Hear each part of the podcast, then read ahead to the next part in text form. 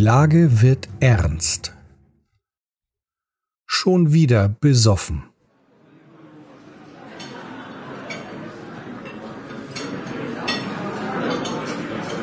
Der Abend verlief relativ ruhig und sehr feuchtfröhlich. Später dann, Gainier und Olfkur hatten sich bereits verabschiedet, tranken Clemens und Kent noch weiter. Kent war gar so betrunken, dass er Hilfe beim Stehen benötigte. Ulf sah schon kommen. Er und Lars müssten ihn nach Hause schleppen. Vorher aber musste Lars dem stark angetrunkenen Clemens die geladene Pistole wegnehmen, mit der er die ganze Zeit wild herumfuchtelte und grinsend auf Herr König starrte. Er zielte spaßeshalber sogar auf den Hund. Kent bekam davon nichts mit, war er ja auch völlig besoffen. Während Ulf mit Kent und Clemens beschäftigt war, unterhielt sich Lars mit einem Jungen, der in das Zelt gelaufen kam. Der Junge, er war vielleicht elf oder zwölf Jahre alt, war völlig heruntergekommen. Lars gab ihm Geld und Ulf fragte ihn, wofür das sein sollte. Lars wollte das morgen erklären. Zunächst mussten sie die beiden Betrunkenen nach Hause bringen.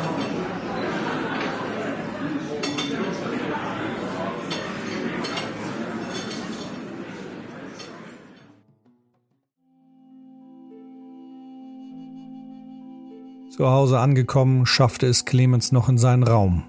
Kent fiel einfach nur um und Herr König zog es vor, bei Ulf im Erdgeschoss zu nächtigen.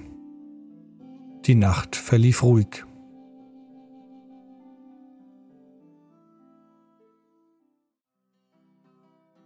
Die Kinder Clemens. Unterschätze niemals die Kinder. Am nächsten Morgen saßen alle wieder mehr oder weniger frisch auf dem Hof. Ulf hatte wieder Frühstück gemacht und genoss das neue Besteck. Außerdem begrüßte er Clemens und den später auftauchenden Kent mit seinem obligatorischen Guten Morgen mit sehr lauter Stimme. Ulf fiel wieder ein, was er am Abend zuvor gesehen hatte. Lars sprach im Festzelt mit einem Jungen, und nun wollte Ulf es genau wissen. Auch Clemens und Kent schienen neugierig zu sein. Zwischen Brot und Ei erzählte Lars von dem Jungen, er berichtete, dass er den Jungen, sein Name war der schnelle Ole, beim Einkaufen kennengelernt hatte. Dieser bot ihm seine Dienste an und er war nicht allein. Der schnelle Ole stellte seine Freunde als der alte Klaus und der Haken Eddie vor. Ersterer war ein 15-jähriger Junge, der aussah wie 20. Der andere, Haken Eddie, bekam seinen Namen aufgrund eines Hakens, der ihm als Arm diente. Lars meinte, man solle die Jungs nicht unterschätzen. Clemens pflichtete ihm bei und auch Kent und Ulf fanden die Idee nicht schlecht. Die Augen und Ohren der Jungs könnten somit von hoher Bedeutung sein. Lars erwähnte auch noch, dass die drei Jungs nur ein Teil der Altmarktbande seien und dass es somit noch viel mehr Kinder gibt. Ein kleines Netzwerk eben. Die Planung Clemens studierte den Brief, den er von Stahlwinkel bekommen hatte. Zuerst wollten sie zum Hafen und die Stauer fragen, was es mit dem Hochelfen Lianin auf sich und warum es Ärger zwischen ihnen und dem Elfen gegeben hat. Lars wollte in der Zwischenzeit seine neuen Freunde von der Altmarktbande befragen, wo sich der Maler Gustav Klein und die Sängerin Ophelia Sakula aufhalten. Gunnar hingegen wollte sich wieder drücken. Lars zwang ihn aber zum Mitkommen. Auch Herr König sollte mit ihnen gehen. Somit machten sich Clemens, Ulf und Kent auf den Weg zum Hafen. Lars, Gunnar und Herr König suchten währenddessen den schnellen Ole im Altmarktviertel auf. Später wollte man sich wieder am Hause treffen. Der Hafen das Wetter war angenehm warm und es sollte noch ein sehr viel heißerer Tag werden. Die Luft stand buchstäblich. Auch am Hafen wehte nur ein laues Lüftchen. Es roch nach Holz, Gewürzen und Alkohol. Die Gegend am Hafen war gut besucht. Hier wurde geschuftet. Hafenarbeiter schleppten sich bei der Hitze fast zu Tode. Ulf meckerte, und wischte sich ständig den Schweiß von der Stirn. Auf dem Weg zum Büro der Hafenmeisterei entdeckten die Herrschaften einen riesigen gerissenen Sack, dessen brauner Inhalt sich auf der Straße verteilte. Zwei junge Arbeiter beeilten sich, das braune Pulver schnellstmöglichst wieder in einen Heilensack zu schippen. Die aggressiven Möwen stürzten sich gelegentlich auf diesen Haufen Pulver. Es war Zimt. Und genau so roch es auch.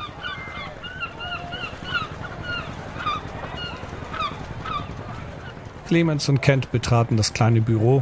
Ulf blieb draußen. Da er in voller Rüstung unterwegs war, wollte er das kleine Büro nicht betreten. Zu groß war die Angst, etwas umzustoßen.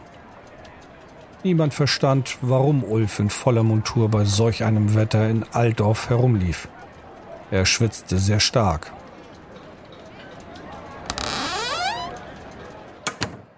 Bernhard Brobach, das war der Mann, der Pfeife rauchend hinter seinem Tisch stand.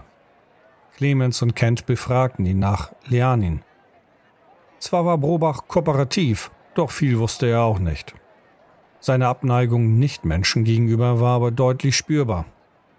Er betitelte die Meerelfen als Inselaffen, Spitzohrschnösel oder einfach nur als Idioten, die doch lieber auf ihrer Insel bleiben sollten. Ebenso hielt er es mit den Waldelfen. Die sollten doch gefälligst auf ihren Bäumen im Wald bleiben. Aber an Leanin erinnerte Brobach sich besonders, war dieser doch ein Fall für sich. Dieser Hochelf legte eine Fäkalsprache an den Tag, dass man sicher ein ganzes Buch damit hätte füllen können. Zum Ärger zwischen dem Elfen und den Stauern konnte Probach nur sagen, dass es wie immer um eine Menge Geld ging. Offenbar aber hatte man sich nun geeinigt. Leanin hatte gut bewachte Lager am Hafen, das fiel Brobach auch noch ein. Das Wappen an den Toren der Lagerhäuser war wohl in Form der Heimatinsel Ultuan aufgemalt der Insel, von der die ganzen Spinner stammen, um sich über uns lustig zu machen. Soll die Insel doch im Meer versinken, so Brobach. Clemens und Kent gingen nach draußen, wo Ulf den Kampf gegen die Hitze führte. Das Wolfsfell war schon ganz nass vom Schweiß. Ulf aber lehnte eine Umorientierung des Kleidungsstils ab. Er blieb hart. Nach dem Besuch bei Brobach wollten die Herrschaften den Schreiber aufsuchen, der den Brief verfasst hat. Nikolai von den Wegen. Dieser sollte sich im Stadtviertel Gartenpark aufhalten. Also machten sie sich auf den Weg genau dorthin. Der Schreiber. Nikolai von den Wegen war in einem mehrstöckigen Fachwerkgebäude zu finden, in dem er für eine Agentur arbeitete. Dabei handelte es sich um eine Ansammlung von Schreibern, die für ein paar Pfennige oder Silberschillinge Briefe verfassten, die ihnen diktiert wurden. Ulf wartete erneut draußen. Das Wetter machte ihm erneut zu schaffen. Während er die feinen Damen beobachtete, wie sie sich mit einem Fächer Luft ins Gesicht wedelten, schwitzte er übelst. Kinder planschten in einem Brunnen, obgleich es verboten war, Sie kühlten sich ab. Die Wache lächelte und unternahm nichts. Der Kleidungsstil war bei diesem Wetter eher locker. Ulf Hagel hingegen befand sich buchstäblich in einem mobilen Backofen. Zwar bewunderten einige Leute seine Hartnäckigkeit und seine Liebe zu Ulrich, doch meistens erntete der Ritter nur spöttisches Kopfschütteln. Clemens und Kent unterhielten sich mit Nikolai, der immer wieder auf seine Schweigepflicht hinwies, diese aber nun aussetzte, da Clemens ihm sein Siegel unter die Nase hielt. Nikolai erinnerte sich gut an den Wachmann Hartmut Stahlwinkel. Wenige Tage nach dem Schreiben fand man seine Leiche im Reik treibend, mit dem Gesicht nach unten. Als Clemens ihn fragte, ob er die Gräfin kenne, verneinte er dies. Hier kann man also auch nicht weiter. Kent und Clemens gingen zu Ulf nach draußen zurück. Nun machte man sich auf den Weg nach Hause. Hier wollte man neue Wege einschlagen. Ulf war sauer und war für ein brutaleres Vorgehen. Wahrscheinlich war es die Hitze, die sein Hirn ein wenig aufkochen ließ. Das Ende von Gustav Klein und Söhne. Zu Hause angekommen beriet man sich erneut. Es war Nachmittag und die Sonne brannte. Im Hof nahm man eine Erfrischung zu sich und plante den Rest des Tages. Nach einer halben Stunde trafen auch Lars, Gunnar und Herr König ein. Sie hatten herausfinden können, wo sich Gustav Klein und Ophelia Sakula aufhalten. Die Jungs von der Altmarktbande, sie wussten das. Clemens Wut wuchs nun auch, trampelte man irgendwie immer nur auf der Stelle herum. Laut Brief sollte der Maler Gustav Klein ein drittes Auge am Hinterkopf haben. Das wollte er nun überprüfen. Lars war gar dafür, den Mann zu richten, sollte sich dies bewahrheiten. Man redete sich sogar in Rage. Ulf war eh vom Wetter genervt, liebte er doch seinen Schnee im Mittelland. Auch er meinte, man müsse nun endlich mal ein Exempel statuieren. Gesagt, getan. Die Herrschaften machten sich auf, Gustav Klein einen Besuch in seiner Werkstatt abzustatten.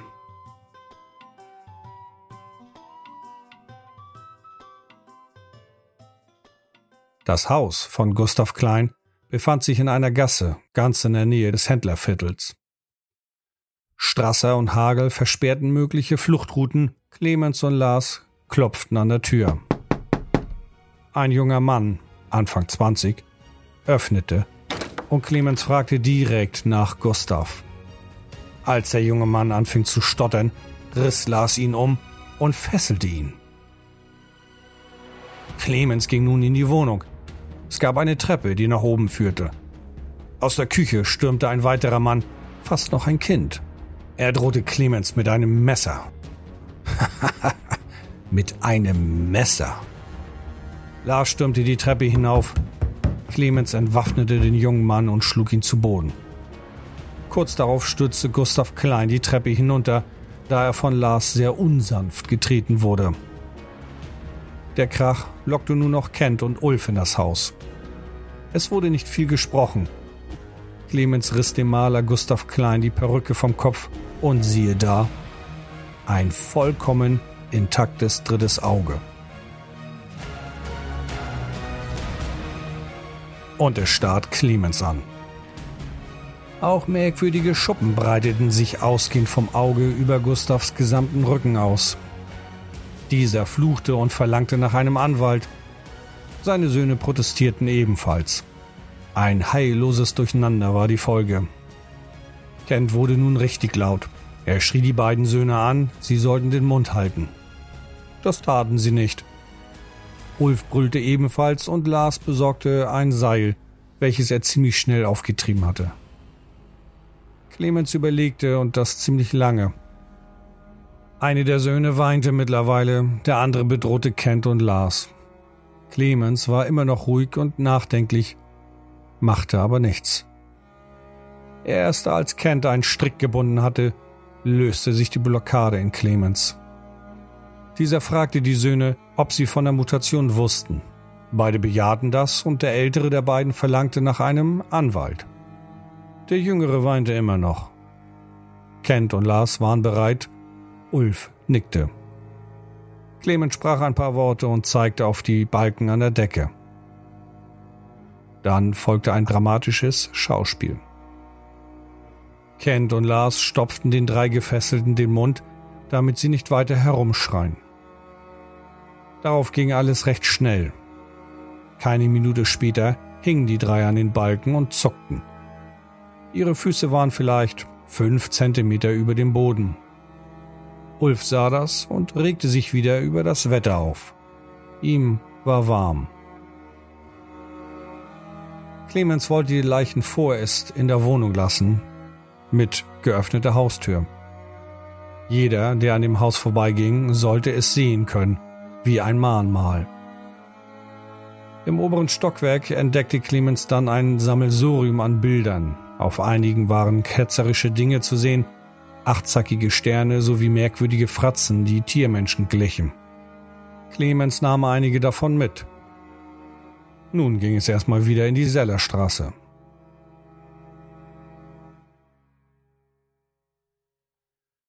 Die Altmarktbande Der schnelle Ole und ein paar Freunde warteten bereits auf die Herrschaften, als diese in die Sellerstraße einbogen. Herr Hochhut, Herr Hochhut, wir haben etwas für Sie. Clemens schickte den Jungen und seine Begleiter in den Hof.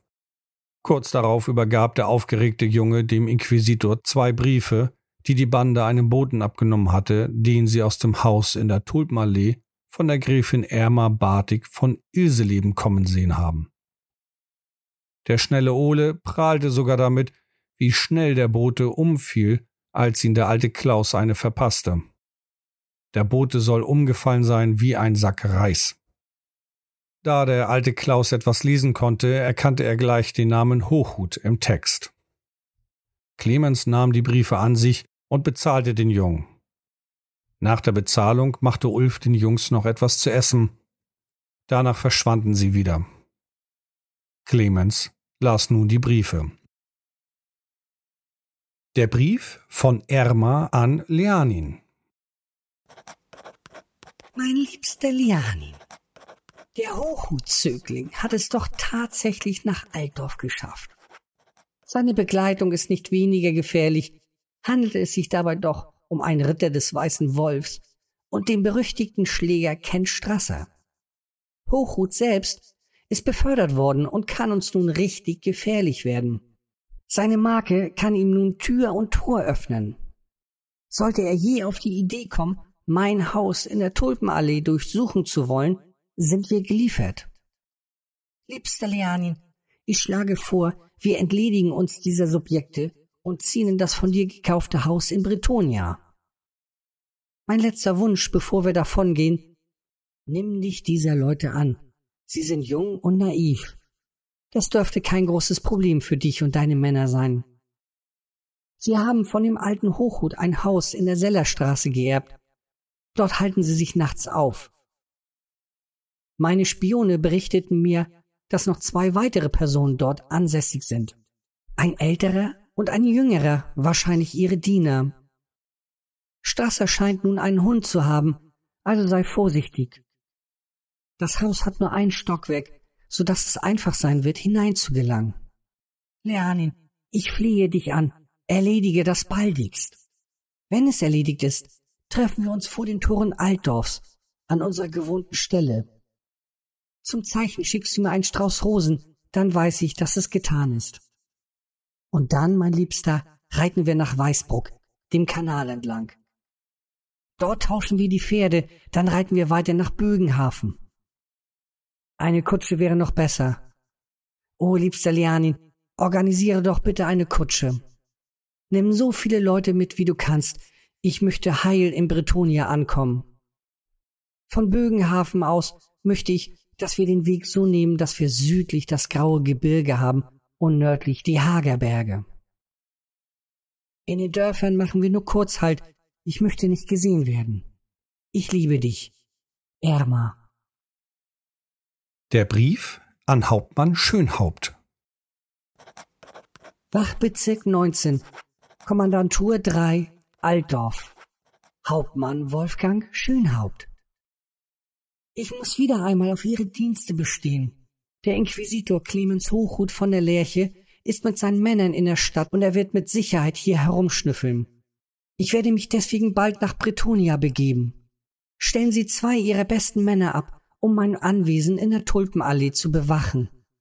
Sollte Hochhut dort auftauchen, dann nehmen Sie ihn fest. Lassen Sie sich etwas einfallen, sperren Sie ein und lassen Sie ihn nach ein oder zwei Tagen erst wieder frei. Entschuldigen Sie sich anschließend für dieses Missverständnis. Aber nur, falls er beim Anwesen auftaucht. Er darf keinesfalls in den Keller. Sie wissen ja, was ich meine. Ich bezahle Sie, wie immer. Setzen Sie auch Hauptmann Erwin Pohl von der Torwache Süd davon in Kenntnis. Ebenso soll Richter Georg von Hiesen davon erfahren, dass Hochhut hier ist und Fragen stellt.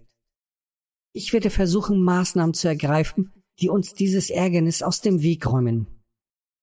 Irma Bartig.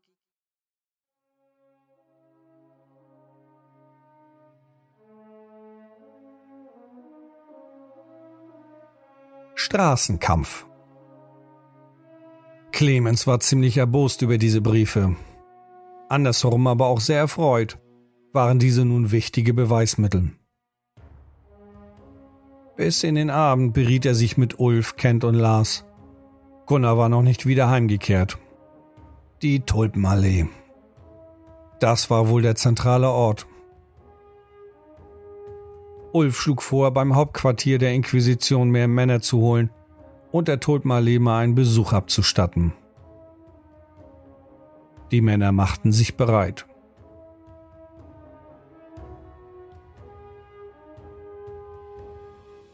Als die Herrschaften auf die Straße traten, zuckten sie zusammen. Es gab genau drei Wege, die sie hätten nehmen können, und alle waren sie versperrt. Stadtwachen. Mehr als zwei Dutzend von ihnen. Auch vom Hinterhof hörten sie bereits das charakteristische Klappern der Rüstungen. Einige der Wachen hatten bereits ihre Waffen gezogen. Nach einer Festnahme sah das nun nicht mehr aus. Ulf machte sich kampfbereit und auch Clemens und Kent zogen ihre Waffen. Ohne auch nur ein Wort zu wechseln, wussten sie alle, dass diese Stadtwachen keinesfalls auf der richtigen Seite des Gesetzes standen. Zumindest der Hauptmann nicht, der diese Meute anführte. Die anderen folgten wahrscheinlich nur seinem Befehl. Zwar standen Kent, Lars, Ulf und Clemens Rücken an Rücken, doch sahen sie sich einer Übermacht an Stadtwachen gegenüber, die langsam auf sie zumarschierten. Auch an eine Flucht über den Hof war nicht mehr zu denken, lauerten doch dort auch noch einige der Wachen. Dann, nach einer Ewigkeit des Ausharrens, ertönte ein schriller Pfiff. Es war eine Pfeife. Auf einem Hausdach gegenüber der Sellerstraße saß der schnelle Ole und wedelte mit einem Messer herum. Dann tauchten mehr und mehr Kinder auf, hinter den Stadtwachen. Diese waren mit Eisenstangen, Ketten, Knüppeln, Messern und Flaschen bewaffnet. Die Wachen schienen den Ernst der Lage gar nicht zu sehen. Sie schrien die Kinder an, sie sollten sich davon machen. Nur taten sie das nicht. Es waren Dutzende Kinder. Bestimmt die gesamte Altmarktbande war gekommen. Wer den Anfang machte, lässt sich im Nachhinein nicht mehr feststellen. Aber der Kampf Herrschaften und Altmarktbande gegen die Altdorfer Stadtwache hatte nun begonnen. Ulf jaulte wie ein Wolf und stürmte los. Völlig überrumpelt und stellenweise auch überfordert mit der Situation, schlugen die Wachen nur wild um sich. Sie wurden von den Kindern massakriert und auch Ulf und Kent schlugen brutal zu. Clemens schoss, lud nach und schoss. In der Sellerstraße war ein blutiger Straßenkampf ausgebrochen. Der Anblick war schrecklich, lagen auch Kinder immer noch blutend tot im Rinnstein. Ulf zerschmetterte viele Köpfe, Kent rammte den einen und anderen Wachmann seinen Schwertbrecher in den Hals. Lars und Herr König töteten auch ein oder zwei. Nach Minuten des Gemetzels ertönte ein Horn. Nun waren noch mehr Stadtwachen unterwegs. Aus dem einfachen und recht einseitigen Kampf wurde ein Rückzug und schließlich eine Flucht. Die Kinder kämpften mutig weiter und ermöglichten den Herrschaften somit diese Flucht. Nur wohin? Im Chaos der Flucht kam Haken Eddie zu Clemens und meinte, die Gräfin sei bereits aufgebrochen und zwar durch das Südtor. Während der Flucht durch etliche Gassen und Hinterhöfe ließen sie sich etwas einfallen. Clemens wollte sie jetzt nur noch erwischen. Beweise hatte er vorerst genug. Lars und Kent erklärten sich bereit, die Pferde zu holen, die immer noch im Hauptquartier der Inquisition untergebracht waren. Dann wollte man sich außerhalb des Südtors treffen.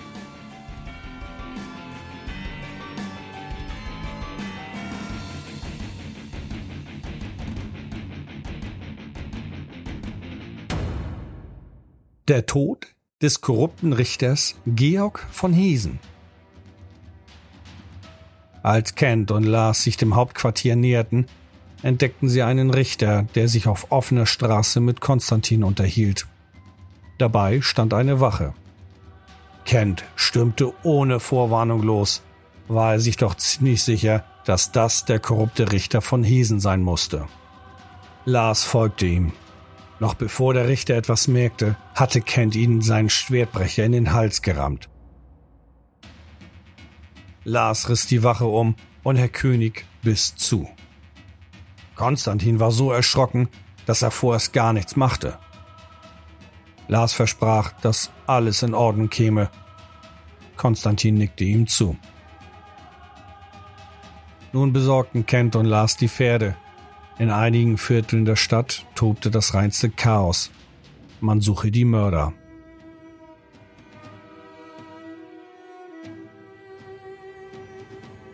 Verfolgung.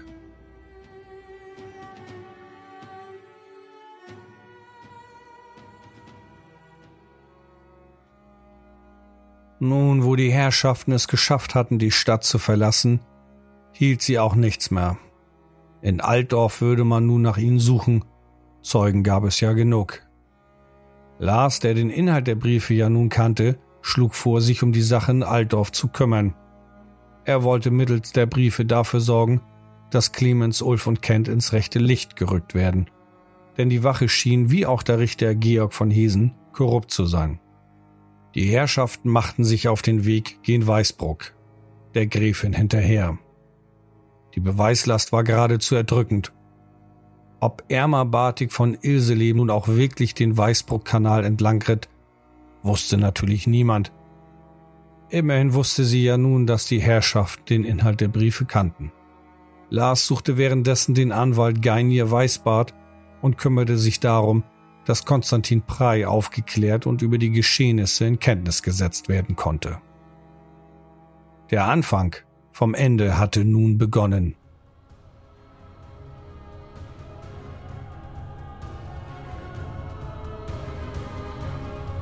Du hörtest Die Herrschaften